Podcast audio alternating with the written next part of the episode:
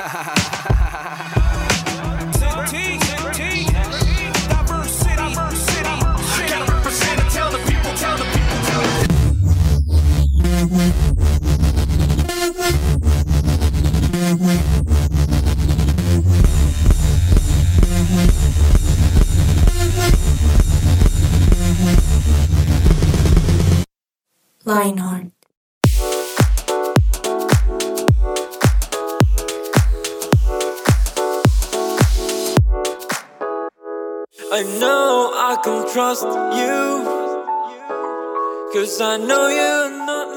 Muy buenas tardes, ¿cómo están?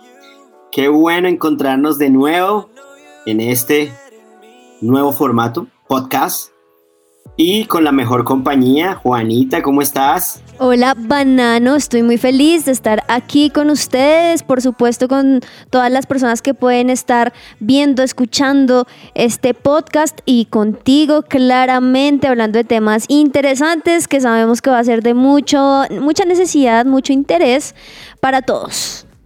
Y para los que nos siguen, les contamos que este es el episodio 19, ¿ah? ¿19 ya? Y Sí, o sea, o sea, vamos volando. volando. Ya casi llegamos al 100.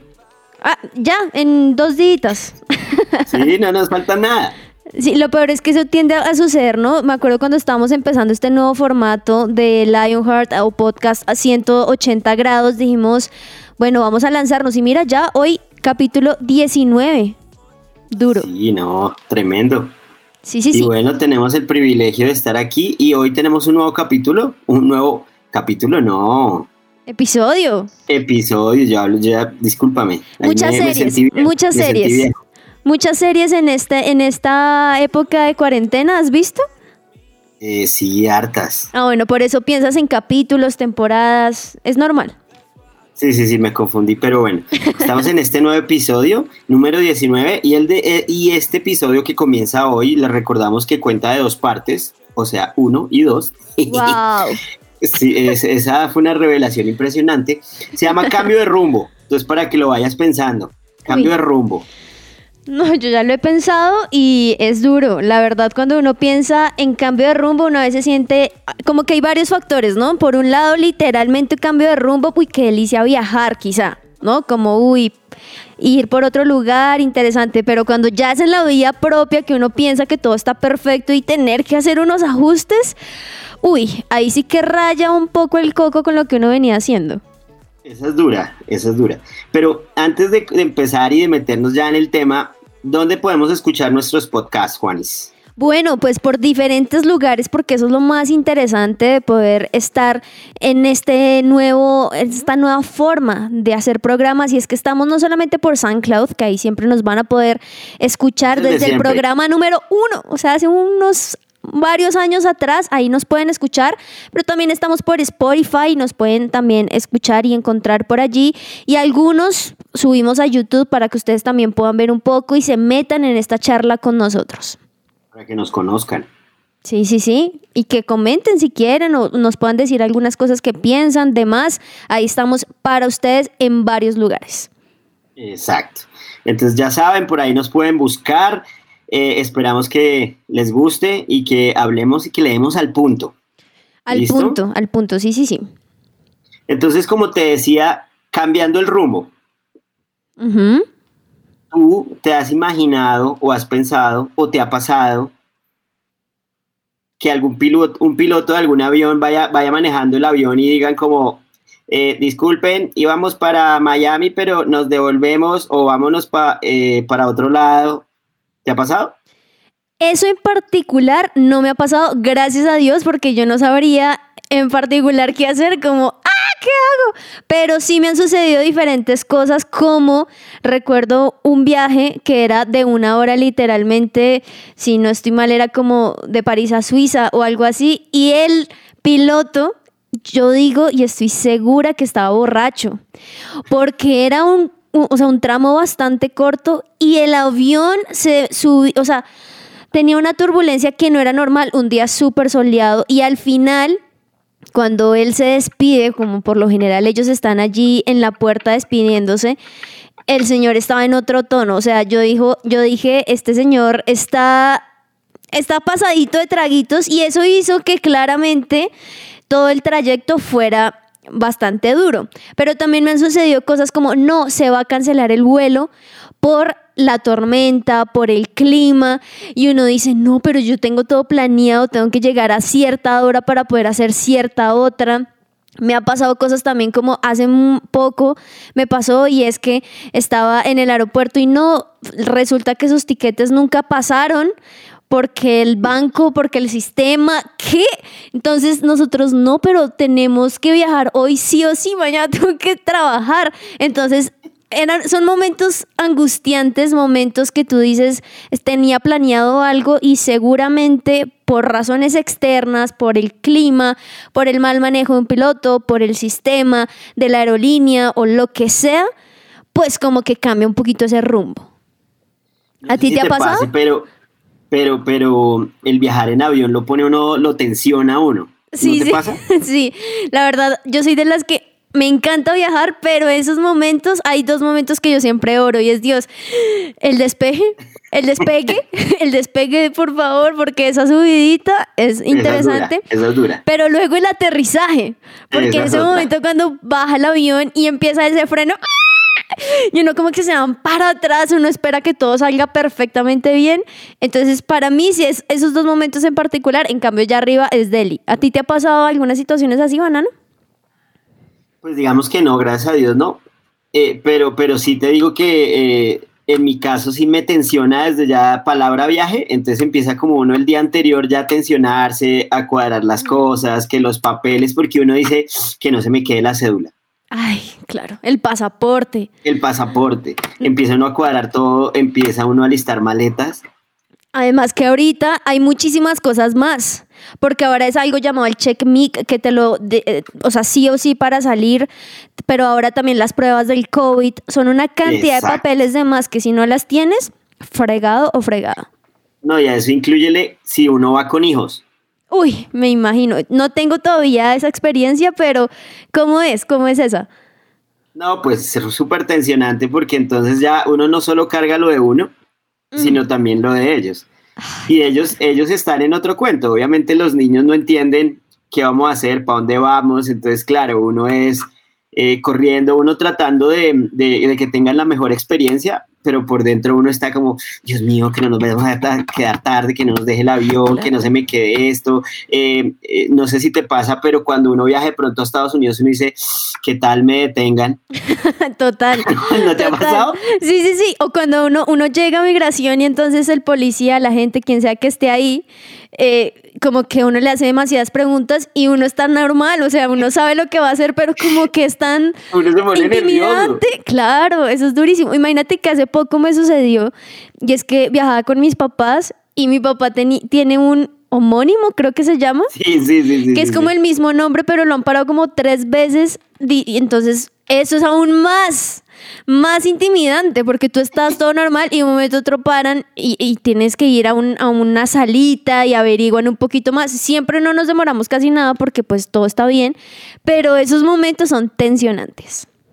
Eso es duro. A mi, a mi hermano le pasó, a mi hermana le pasó. ¿Qué le y pasó? preciso era como, era, era su primer viaje con la familia a, a Miami Sí, sí. y, y tenía un homónimo. Y el, y el homónimo era medio ratinga. O sea, no, pues claro, tenía ¿para su pasado bien oscuro. Ay, no. Y, y además la primera vez. Pobrecito. niños. No. Y los guardaron allá, los tuvieron mucho tiempo sin almuerzo, No. cansados, los tuvieron como ocho horas. No, fue terrible. No, no, es que justamente eso, también el tiempo, ¿no? Porque uno tiene como todo medito y uno siente, no, aquí ya se me fue el viaje, ya esto se me tiró todo al comienzo, pero hay mucho más por cortar. Oye, y hablando así de esos, viajes, ¿en algún momento has tenido que cambiar de rumbo por algo, por alguna situación? Sí, una vez fue por el clima. Estaba nevando en donde teníamos que ir, entonces obviamente cancelaron el vuelo y nos tocó ir a otro lugar para que desde ahí el otro día saliera un avión que sí iba directamente hasta allá. Uy, no, eso es un poquito estresante por lo que te digo, lo de los tiempos, pero ahí entendí que hay muchas cosas que son externas, o sea, ellos tampoco mismos, ellos tampoco pueden controlar el clima, o sea, es algo que sucede y se le sale de las manos. Es que eso, ese es un tema re duro. Mira que yo estuve investigando, Sí. no sé si tú que eres toda deportiva, me imagino que sí, lo, sí te acuerdas. Por ejemplo, el avión de donde se accidentó el equipo chapecoense. Con ese. Estaba leyendo un poquito la historia eh, y básicamente fue por una falta de comunicación con la torre de control. Ay, no, eso fue durísimo. Además, tantas Aquí- vidas, ¿no? Sí, claro. Le recordamos a nuestros oyentes, a los que no son futboleros, a los Ajá, que dirán, por ¿y estos favor. de qué están hablando? ¿Eso con qué se come? Eh, les recordamos que hace, yo no sé cuántos años, como unos 6, 7 años. Lo del chapecoense, Sí. Em, creo que fue menos. Bueno, más o Ya menos te, en ya esa te digo, en ya esos te digo, años. ya te digo. Lo sí, en que el sí sé es que 2016. hace, eh, no fue más de 100 años. No, en el 2016, 17, 18, 19, 20, 21. Cinco añitos, sí, señor. Resulta que venía un equipo de fútbol de Brasil que se llamaba Chapecoense a jugar la final de la Copa Suramericana con el Atlético Nacional de Medellín. Y resulta que eh, mis amigos del Chapecoense, por ahorrarse unos billetes, contrataron una, un avión y una aerolínea medio piratinga. ¿sí o no? Piratinga, sí, sí, sí. Y resulta que, eh, bueno, yo no he ido a Medellín, pero sí sé que la aterrizada ya no es tan fácil y que No lo muchas es. veces los aviones tienen que dar como unas vuelticas mientras el, el viento baja, para y entonces para eso se necesita tanquear el avión bien.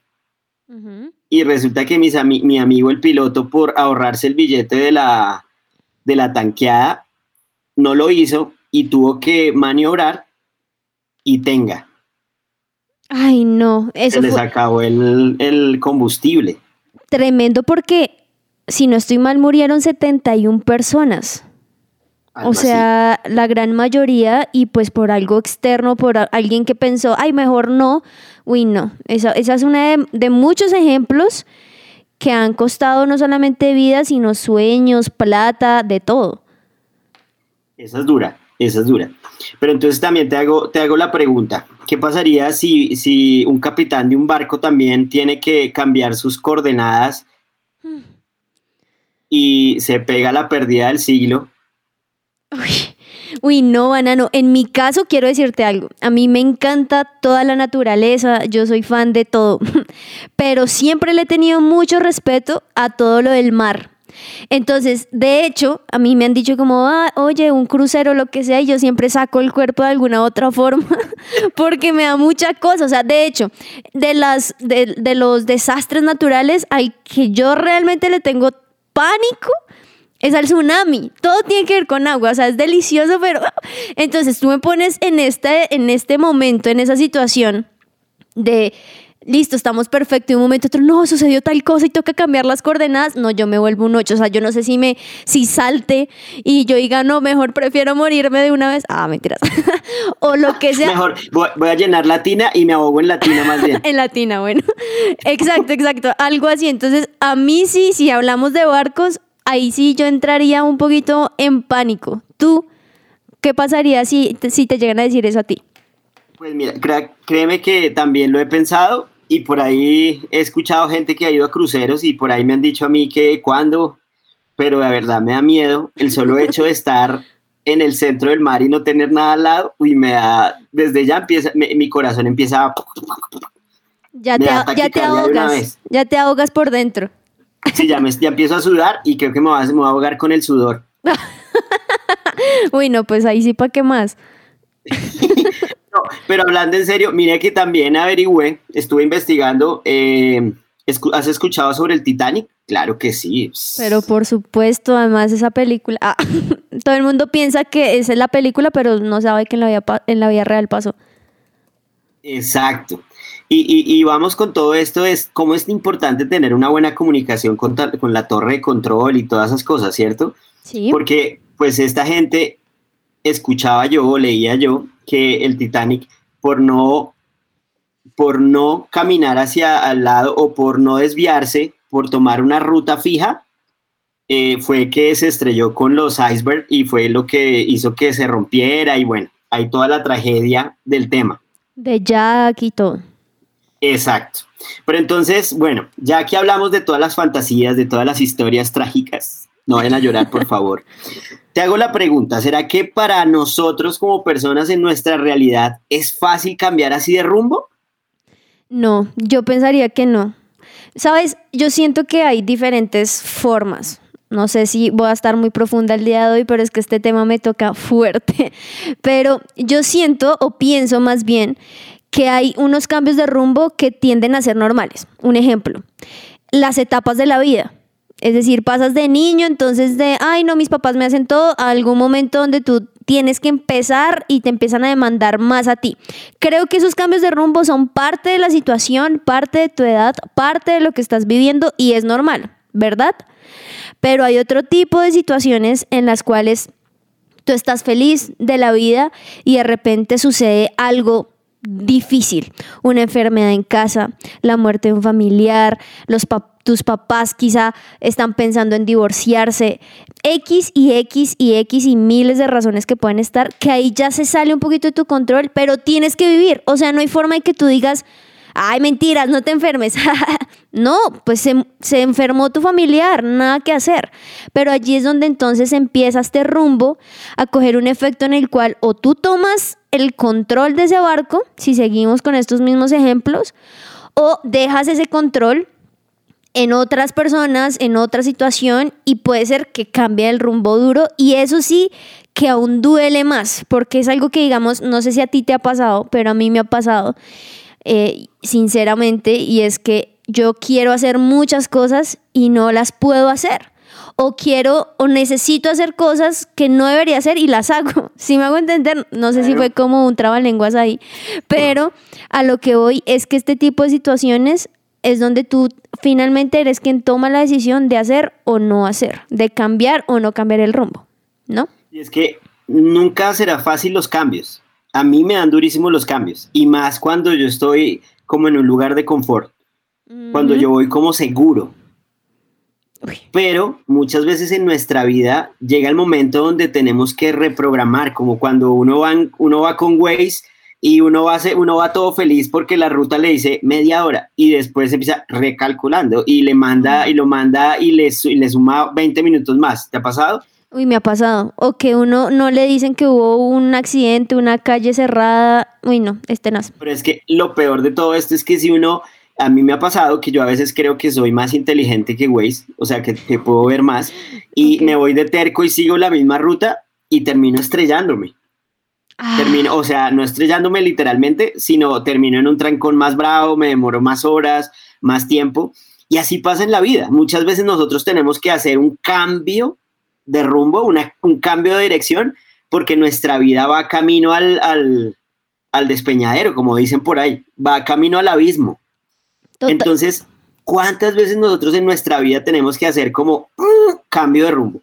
Y para eso es importante la torre de control. Hablábamos de la torre de control y en este tema, en nuestra realidad, en nuestra vida, ¿quién podría hacer ese cambio, esa torre de control? ¿Tú qué piensas? Pues mira, yo sé que muchas personas van a decir, ay, pero qué religiosidad, pero es que, pero es que no puedo pensar en otra cosa que no sea Dios. ¿Por qué? Porque yo he vivido muchas situaciones en las cuales yo digo, yo voy a tomar el control de mi situación y lo tomo en mis manos y ¿sabes qué pasa? Me voy a hacer desempeñadero, ¿cómo dijiste? A ese, Se a ese barranco, a ese hueco, a esa, a esa cosa. a eso. A eso, a eso que uno ya nada que hacer en la vida la mayoría de veces, así hablándote sinceramente como siempre, es, me he ido para allá porque me, yo he querido tomar el control. O sea, yo me he decidido yo ser el centro de control, la torre de control y chao.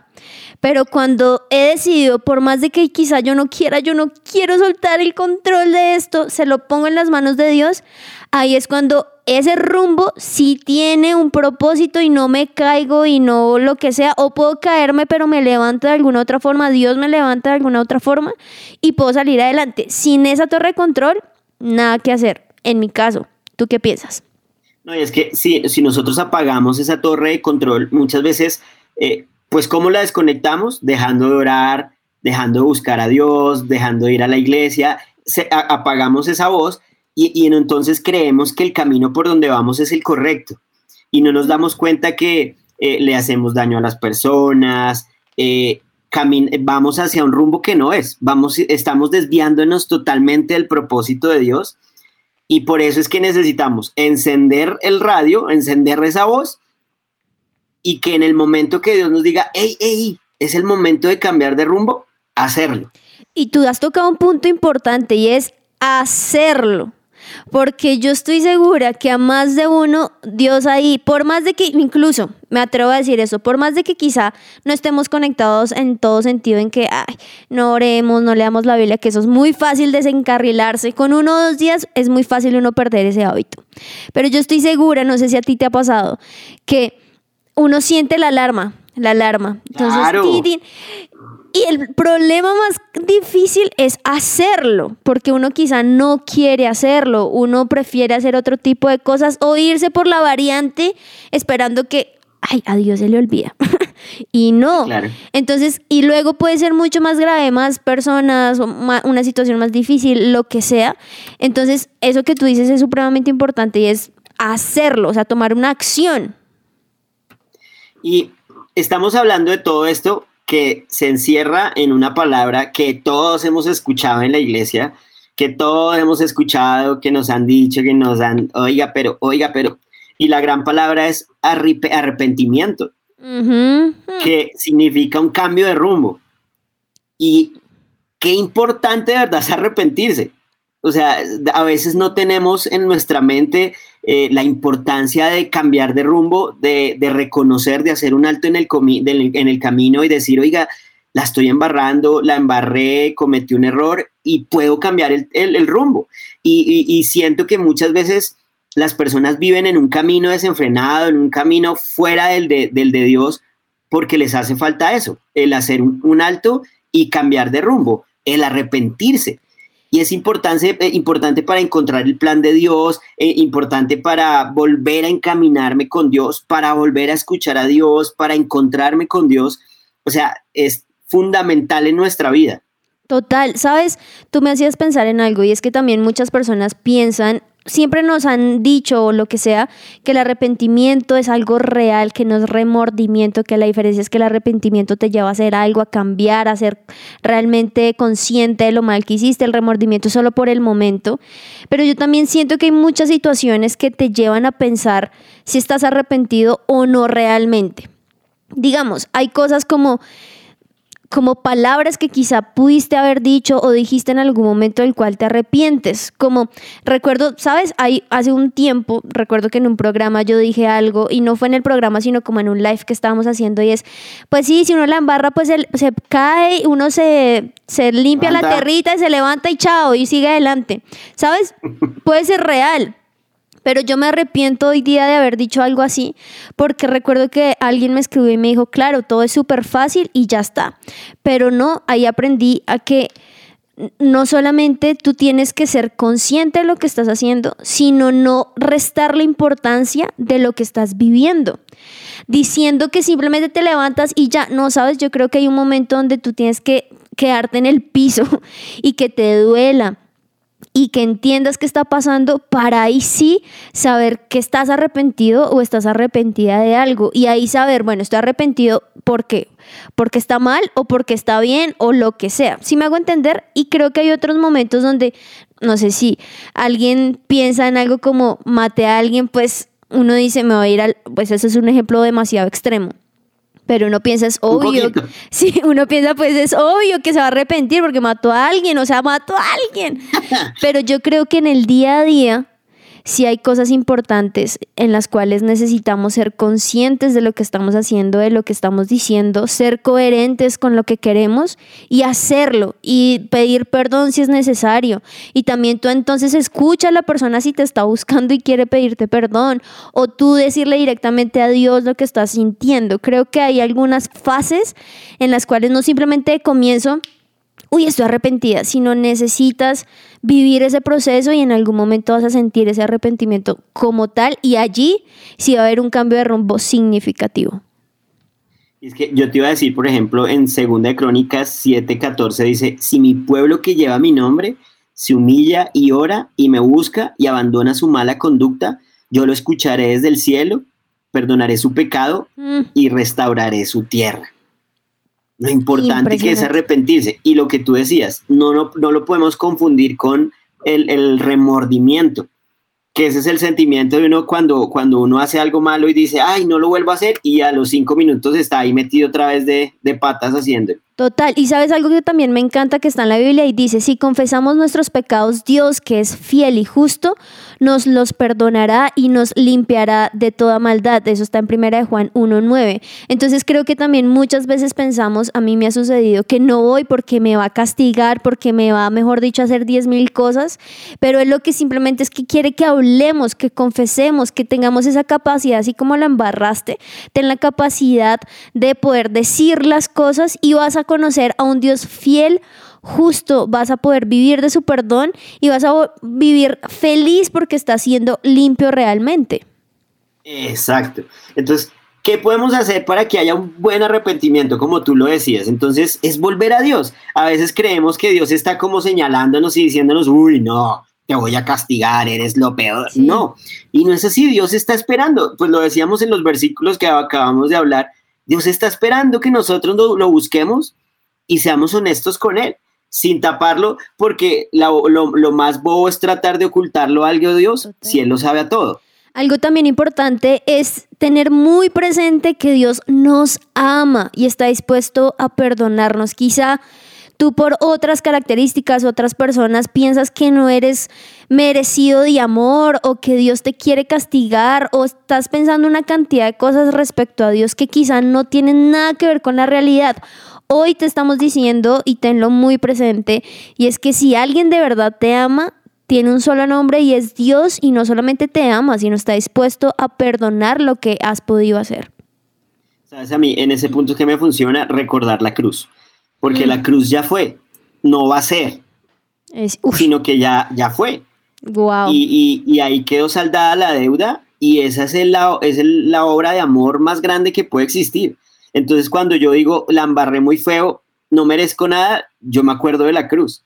wow. Y ahí yo digo, no, pues ya, no, no hay, Ya no hay pa' qué. pecado tan grande que pueda superar la cruz. Sí, y pues en ese sentido hay que decirlo, ¿no? O sea, no solamente, ay, lo embarré y pensarlo, sino hay que decirlo a sí mismo. Pero sabes también algo que me gusta un montón, y esto a mí personalmente me, me choca un montón, y es dejar la culpa a un lado, y en cierto sentido como levantarse y continuar, pero de buena forma. O sea, ya no lo digo como, ay, simplemente levántese y siga. No, sino deja la culpa a un lado. Yo creo que lo peor que puede pasar es cuando no solamente no puedes avanzar por cómo sientes que está la situación, sino porque tú no puedes perdonarte a ti mismo, porque tú sientes que eres culpable, porque tú sientes que hay 10 mil dedos señalándote y cuando tú tienes la capacidad de entregar eso, dejar la culpa a un lado, uff, ahí es cuando realmente sí te puedes levantar, limpiarte las rodillitas y seguir adelante realmente. Exacto. Y algo, algo que a veces nosotros como que no tenemos claro y es, es necesario hablarlo. O sea, hab- Sí, sí. no hay que gritarlo. O sea, no, no hay que meterle al baño y decir, Dios, la embarré, soy lo peor". No. Pero sí hay que hacer una confesión audible. Sí, sí, sí. Todos los vecinos escuchando lo que la embarraste. Duro. Sí. Y le van a señalar, a, ay, es el vecino que está pecando. No. Tal cual.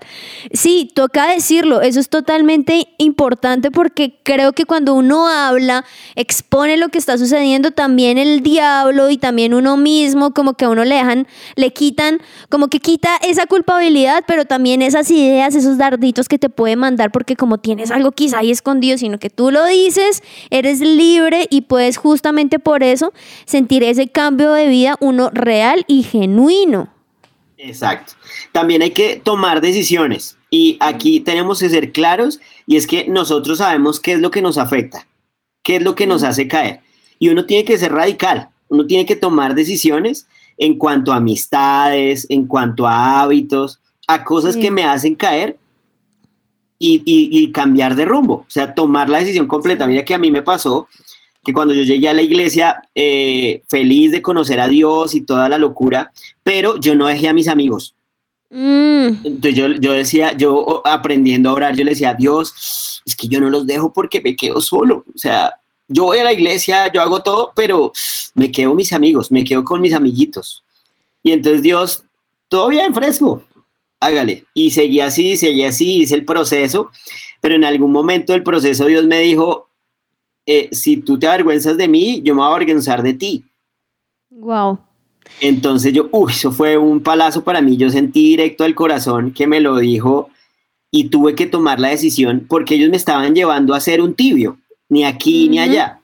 Y entonces tomé la decisión, fue durísimo porque eran mis amigos de toda la vida supuestamente, pero fue la mejor decisión al fin, porque eso me llevó a buscar y a conseguir amigos en la iglesia, verdaderos amigos que me ayudaron a crecer, que me ayudaron a, tomar buenas decisiones. Si yo hubiera seguido con ellos, pues ni, ni estuviera aquí hablando contigo. Entonces hay que tomar buenas decisiones. Sí, y algo lindo de lo que tú dices es que finalmente eso te llevó a estar como más feliz, ¿no? Como que pudiste disfrutar realmente la vida no pensando en qué será que lo hago o no lo hago. Y yo creo que esa es otra cosa de las cuales hoy podemos hacer. Y es decidir ser felices, disfrutar lo que Dios nos ha dado, trabajar día a día en cumplir ese propósito, pero también entender que no tiene que ser fácil, ¿sabes? Yo me he dado cuenta de eso y es que no tiene que ser todo fácil. Hay momentos donde seguramente lo vamos a volver a embarrar, seguramente quizá vamos a pensar, ay, ¿será que Dios sí está? Pero ¿será que sí será el propósito? Pero ¿qué pasa si yo hago esto? Y mejor si hubiera escogido el otro camino que hubiese pasado. Y uno está ahí maquinando una cantidad de cosas que creo que no está mal, pero hay un momento en el cual tú tienes que tomar una decisión y que esa decisión sea tu felicidad, disfrutar lo que Dios te ha dado y hacer que todos los días no sientas que ya, ay, ya pasó y me levanto y listo, sino todos los días trabajar en algo, mirar qué fue lo que pasó, porque todo lo que hemos estado viviendo finalmente ha sido una bola de miles de cosas que hemos estado eh, pasando en nuestra vida. Tenemos que ser intencionales, pero sabes que también para poder vivir esa vida feliz que tú dices, también hay que entender que no somos perfectos. Oh, sí. O sea, hay que buscar un equilibrio porque no se trata de relajarse y decir, ah, pues como no soy perfecto, entonces no. Se trata de buscar cada día ser mejor, cambiando ese rumbo, siendo sensible a lo que tengo que cambiar, pero, pero también entender que, estamos en un proceso. No voy a ser perfecto, no voy a ser el hombre perfecto, no voy a ser el hombre wow. Eso es poco a poco. Total, y es que esto muestra finalmente que debemos ser reales. Muchas veces nos hemos eh, metido detrás de máscaras, nos hemos eh, metido detrás de así tiene que verse la cosa y es que así es como debería ser, porque es que yo soy cristiano, entonces así es como tiene que ser, o que yo soy de tal forma, entonces así es como tengo que mostrarme. Pero cuando yo dejo eso a un lado, esos engaños o autoengaños que puedo tener y lo que hago es ser real con lo que estoy viviendo, ser real con lo que estoy sintiendo, poder levantar la mano y decir necesito ayuda, siento tal cosa, créeme que allí es cuando tú realmente vas a encontrar quién eres, sinceramente. Exacto, exacto. Y bueno, Juan, y no podemos adelantar más, porque si no, no, no, no nos van a escuchar el otro episodio. Uy, y es que esta segunda parte, yo desde ya, o sea, estamos terminando esta hora la primera, que esto fue como peinando vos, ah, pero esta segunda parte, uy, está buena, buena, me toca aún más ahí el, el cora.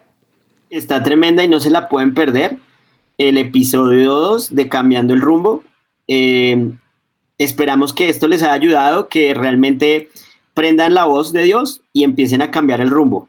Así es, y además de eso, pues también disfruten ese cambio sabiendo que a donde van a llegar va a ser muchísimo mejor, porque la torre de control finalmente fue Dios, pero disfruta lo que estás viviendo, disfruta tu proceso, si tienes que doler, si te tienes que volver a levantar y ponerte 10 mil curitas porque el dolor es durísimo, pues póntelas de alguna otra forma, yo sé que no es fácil, yo sé que puedes pensar muchísimas cosas, pero dale ese control a esa torre que en verdad sabe que es lo mejor para ti y vas a ver los resultados. Muy bien, entonces hasta aquí los acompañamos, los esperamos nuevamente en nuestro próximo episodio y les damos muchas gracias, gracias Juanis, entonces nos hablamos. Bananín, que estés muy bien, chao pues. Bueno, chao a todos. Bye.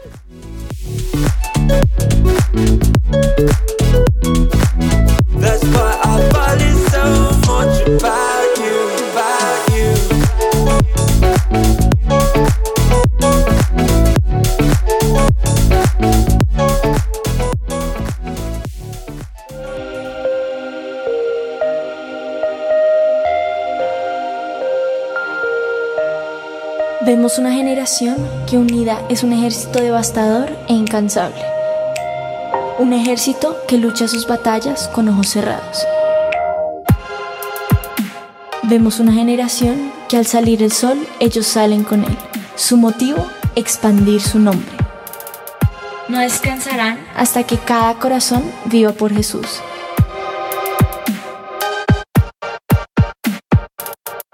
Vemos una generación cuya pasión y santidad quema los ojos de quienes los miran.